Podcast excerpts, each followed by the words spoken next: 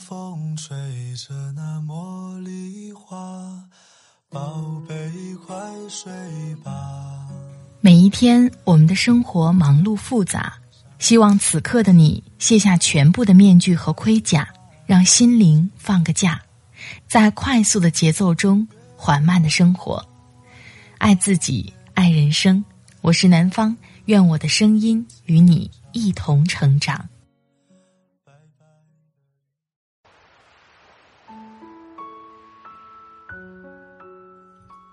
嗨，你好，这里是快节奏慢生活，我是南方。今天你过得好吗？今天想跟你分享来自作者 Journey 乔的文字：九五后女生创业，一年买两套房。人与人的差距，是你想凭努力赚钱。我的微信公众号“听南方”也会发布节目文稿，欢迎你的关注。在节目开始之前。想给大家推荐一款于田川的鲜萃胶囊咖啡。于田川是日本株式会社 CICT 的自有咖啡品牌，天猫销量八十九万加，无需咖啡机就能喝上一杯鲜萃的咖啡。喜欢加牛奶、味道甜一点的朋友可以选择这款胶囊咖啡；喜欢正宗美式可以选择于田川的意式挂耳咖啡。点击音频上的购物车。或者到南方的喜马拉雅店铺里就可以购买喽。文章的结尾会给大家介绍这款胶囊咖啡哦。好了，开始今天的节目吧。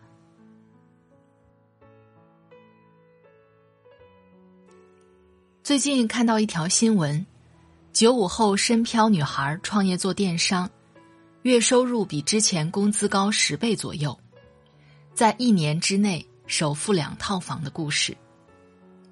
看完后不禁羡慕又钦佩，小小年纪就凭借自己的努力完成了自己前期的财富积累，可谓是年少有为。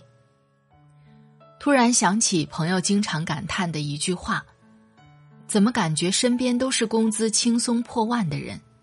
我天天兢兢业业、披星戴月，却依旧守着死工资，这付出和收获不成正比呀。”对呀，每个人的时间都是一样的，那为什么最终大家呈现的结果却天差地别呢？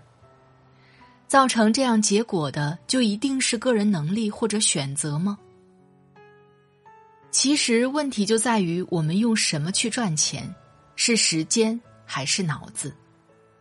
随着时代不断变化，赚钱的公式早就不是努力等于成功这么简单了。而是变得越来越灵活，之前固有的思维方式也在不断的被颠覆着。所以，想要突破，不断重塑我们的思维，才是最好的选择。一，没有源源不断的源头，再节省也会枯竭。朋友小晴想在老家买套房子，目标是两年攒下二十万的首付。为此，他控制花销，舍去了一切娱乐，只买折扣的蔬菜，能走路就不打车，衣服鞋子除非破旧不行了再买。就这样将省钱贯彻到底的他，一年结束才攒了不到五万。从不浪费一分钱的他，为什么连一半的目标都没有达成呢？因为他陷入了一个怪圈里。以为结缘就会有钱，但财富这道题，开流才是解题关键。就像一口井里有固定的水量，很少用，但也总有用完的时候。如果它有一个永不枯竭的源头，就不用考虑干涸的问题了。再具体一点儿，如果你有一千元，花了五百元，那你还剩五百元。如果你只有一百元，你只花五元，那只剩九十五元。很明显，重点不在于谁更能省。当你拥有的有限时，过度节省也依旧事倍功半。就像小晴月薪到手五千五，房租一千一，三餐饭菜钱三百，交通费二百，通讯费二十，花费一千六百二十元。一共攒下三千八百八十元。这么一看，这姑娘确实很能攒钱，但月薪决定她再怎么会省，也省不出多少。就算房子再租远点儿，省下个二三百，但对于二十万的首付目标来说，太渺茫了。所以，节流是基础，开流是核心。疫情之下，没有人是一座孤岛，降薪裁员的迷茫在前。房租、房车贷压力在后，精打细算无异于杯水车薪，难以应急。就如同行走在沙漠之中，我们除了要珍惜仅有的半杯水，更紧要的是寻找水源。二，只有知道钱从哪里来，才能实现财富自由之路。曾经有这么一句话，刷屏了朋友圈。你永远赚不到超出你认知范围外的钱，除非你靠运气。但是靠运气赚到的钱，最后往往又会靠实力亏掉，这是一种必然。总结一下，就是我们永远只能赚到自己认知范围内的一小部分钱。最直接的一个例子就是，突然中了彩票的穷人，最后都会比之前还穷。比如，一个穷人突然天降好运，中了五百万，那在他的认知体系里，就是买房子、买车、去最好的餐厅，花掉五百万，而不是如何用钱生钱。当钱用完的时候，只会回到原点。所以，财富就是认知的变现。如中彩票的穷人认知是消费，而非理财。朋友小晴的认知是省钱，而非开拓新的财源。低维度的认知容易框住我们，容易让我们去做低品质的勤奋，付出了大量的热情和努力，但效率和效果很低。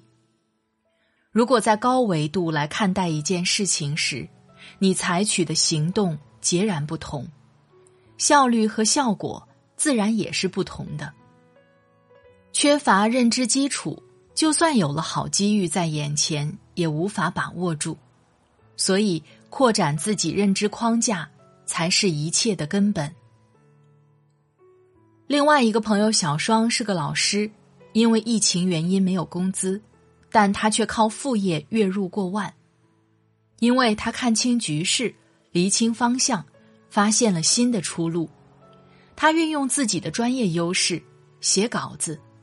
从一开始一篇五十元，到二百元、八百元，也结合当下市场需求，录制育儿知识分享视频，越来越得心应手，收入也都上来了。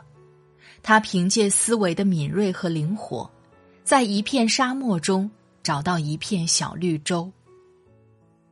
认知是拉开人与人差距的根本。当你有更多不一样的认知时，就能看到更多别人看不到的机会，才能把握住时代的发展趋势，然后顺势取得成功。总之，看得见的才是自己的。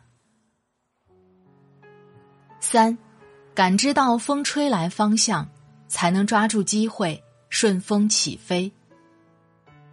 小米董事长雷军曾说过：“站在风口的猪都会飞。”这句话的意思就是，当我们在一个行业发展即将迎来井喷式爆发时，哪怕个人能力一般，也能享受行业高速发展带来的红利。如国内互联网、公众号、视频流量等任何新趋势兴起时，只有少一部分看好的人躬身入局，也就是这些勇于尝试的人抓住了机会。因此实现了财富指数增长，而当其他人看到肉时，市场相对已经饱和，机会和资源大大减少，也就失去了吃红利的机会。所以，成功除了个人的努力之外，无一意外的都是因为大环境趋势的加持。我们总是认为自己运气不好，才错过一次又一次飞跃的机会。但其实与运气无关，而是当机会摆在眼前，而我们并没有认为它是一个机会。淘宝起步阶段，室友正在上大学，当时一个同学认为这是一个新机遇，就决定创业开淘宝店。从前期店铺定位、取名、设计到订货一系列开始，当时也鼓励室友开店，但室友做了没两天，觉得最后不一定有什么结果，就放弃了。同学一直在坚持下去，从开始的一单两单，到慢慢有了固定的客源。后来，当淘宝开始电商直播模式时，这位同学也第一时间紧跟步伐，现在室友同学的店已经成为一个资深老店，生意稳定，收入很可观。室友至今谈起当初未开始的淘宝事业，尽是叹息与懊悔。这是室友的同学运气好吗？是，但更是他对于外部环境的观察力、分析力使然。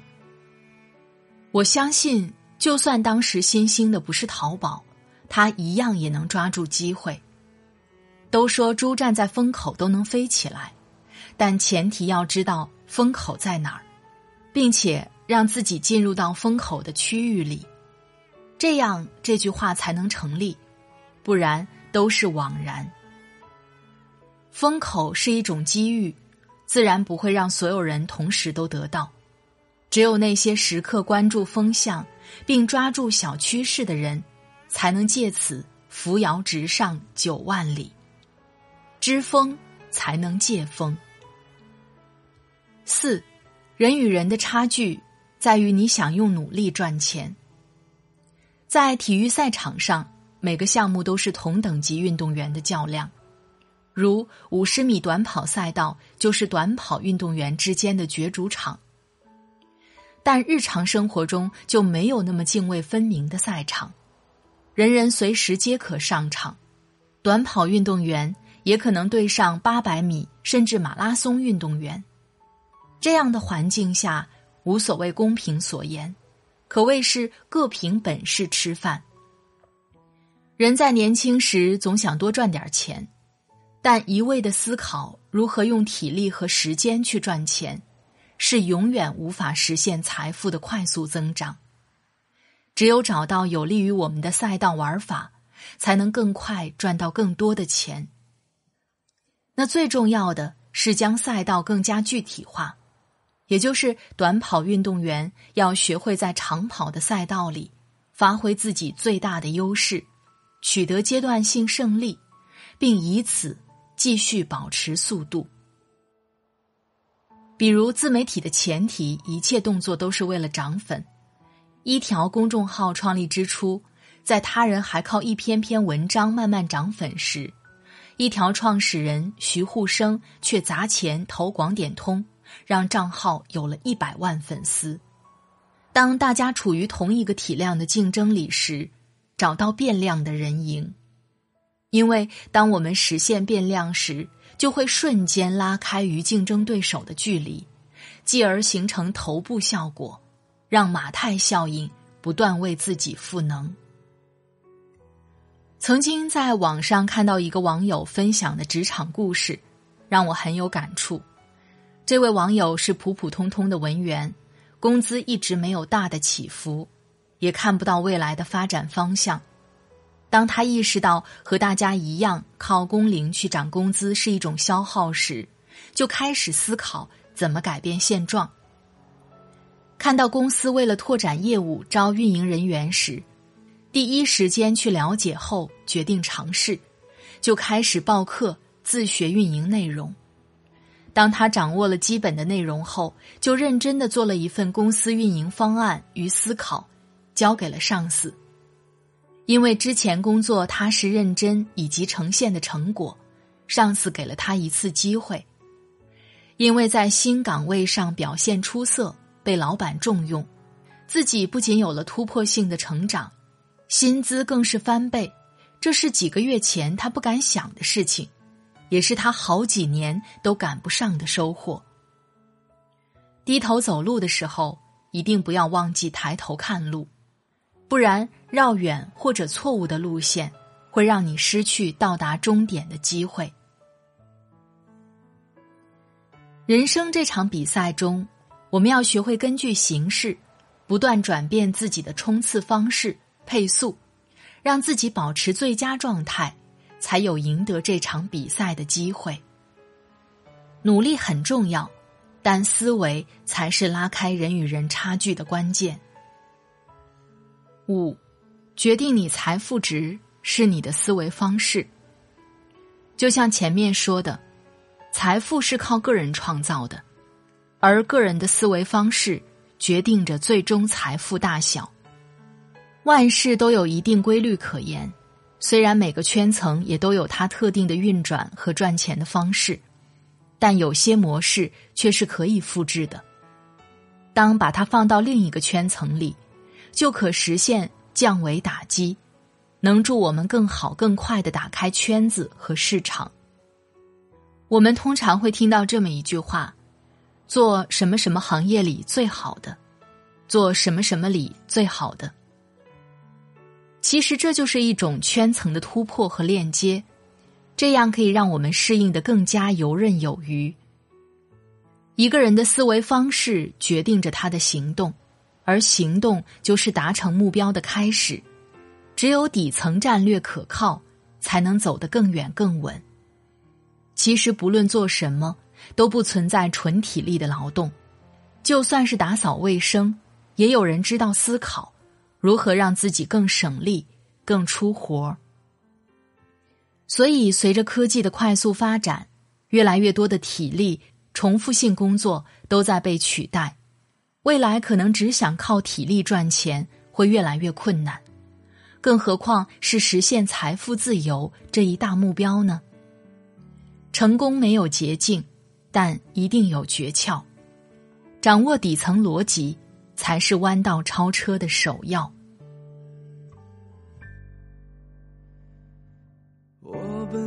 打算去流浪，把所有的回望都交给夕阳。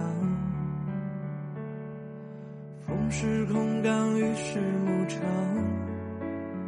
我陷入万里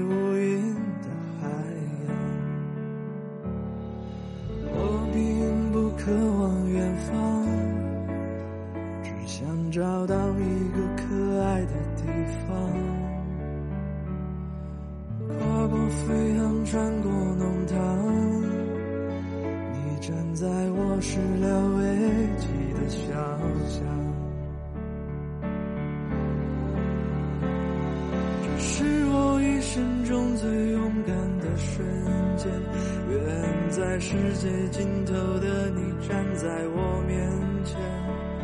这是我一生中最勇敢的瞬间，我的眼中藏着心电，嘴角有弧线。这是我一生中最勇敢的瞬间，你是黎明地平线，是我永恒的终点。想把时间揉成碎片，捧在我手心。好了，亲爱的朋友。不知道听完这期节目，你的感受是怎样呢？我自己是非常非常喜欢这篇文字的。人与人之间的差距，有的时候不是努力就可以改变的。最重要的还是有方法，怎么样花最少的力气可以做更多的事？不是说我们偷懒，而是人生短暂，把更多的时间、自己最好的状态，去留给最重要的事儿。你说呢？在今天节目结尾呢，想给大家介绍一下于田川的咖啡。在上期节目当中呢，跟大家提到了于田川的意式挂耳咖啡，很多听友就问我说，挂耳会不会太苦了？想尝试一下，可以添加其他饮品混合在一起。那么于田川的鲜萃胶囊咖啡就再合适不过了，氮气填充技术降低了咖啡液的残氧量。有效的防止咖啡液氧化变酸，可以保鲜更持久，而且呢，采用低滤式的萃取，最大程度的保留了咖啡的香气，入口更香更纯。这款胶囊咖啡呢，有微糖和无糖两种选择，小巧的包装方便携带，十三倍的浓缩，一颗咖啡液只有十克，意式风味是零糖的，适合减肥的人群。微糖的风味呢，有清甜的口感，低脂肪，不怕胖哦。这款胶囊咖啡呢，不用咖啡机，可以尝试不同的做法，比如说可以尝试牛奶、冰块、咖啡液。就可以做一杯冰拿铁了，用水加冰块加咖啡液就可以制作出一杯冰美式。当然，还有一种方式，用气泡水、冰块加咖啡液就可以做成一杯气泡咖啡了。怎么样？听到这里有没有跃跃欲试呢？喝咖啡有的时候是为了提神醒脑，有的时候是为了愉悦心情。制作尝试的过程其实就是改变自己的一种方式。如果正在收听节目的你想自己调试一杯花式咖啡，可以试试于田川的鲜萃胶囊咖啡哦。点击音频上的购物车，或者在喜马拉雅南方的店铺里可以找到哦，享受全网最低价，并且现在购买还赠送小胖杯哦。最近因为订单量特别多，所以小胖杯呢暂时缺货。如果现在购买，可能会稍等两天寄出哦。介意的朋友慎拍。在这里非常感谢作者遮内乔，北大学霸，常春藤海龟，美国纽约州职业律师，报文制造者，多平台签约作家。如果你喜欢他的文字，欢迎关注他的微信公众号遮内乔。快节奏慢生活是在每周二、周五、周日的晚上更新。如果你喜欢我的节目，喜欢我的声音。欢迎下载喜马拉雅 APP，搜索“快节奏慢生活”或是“南方 Darling”，关注我，第一时间收听温暖。好了，今天的节目就到这里，我们下期再会，祝你晚安，今夜好梦，拜拜。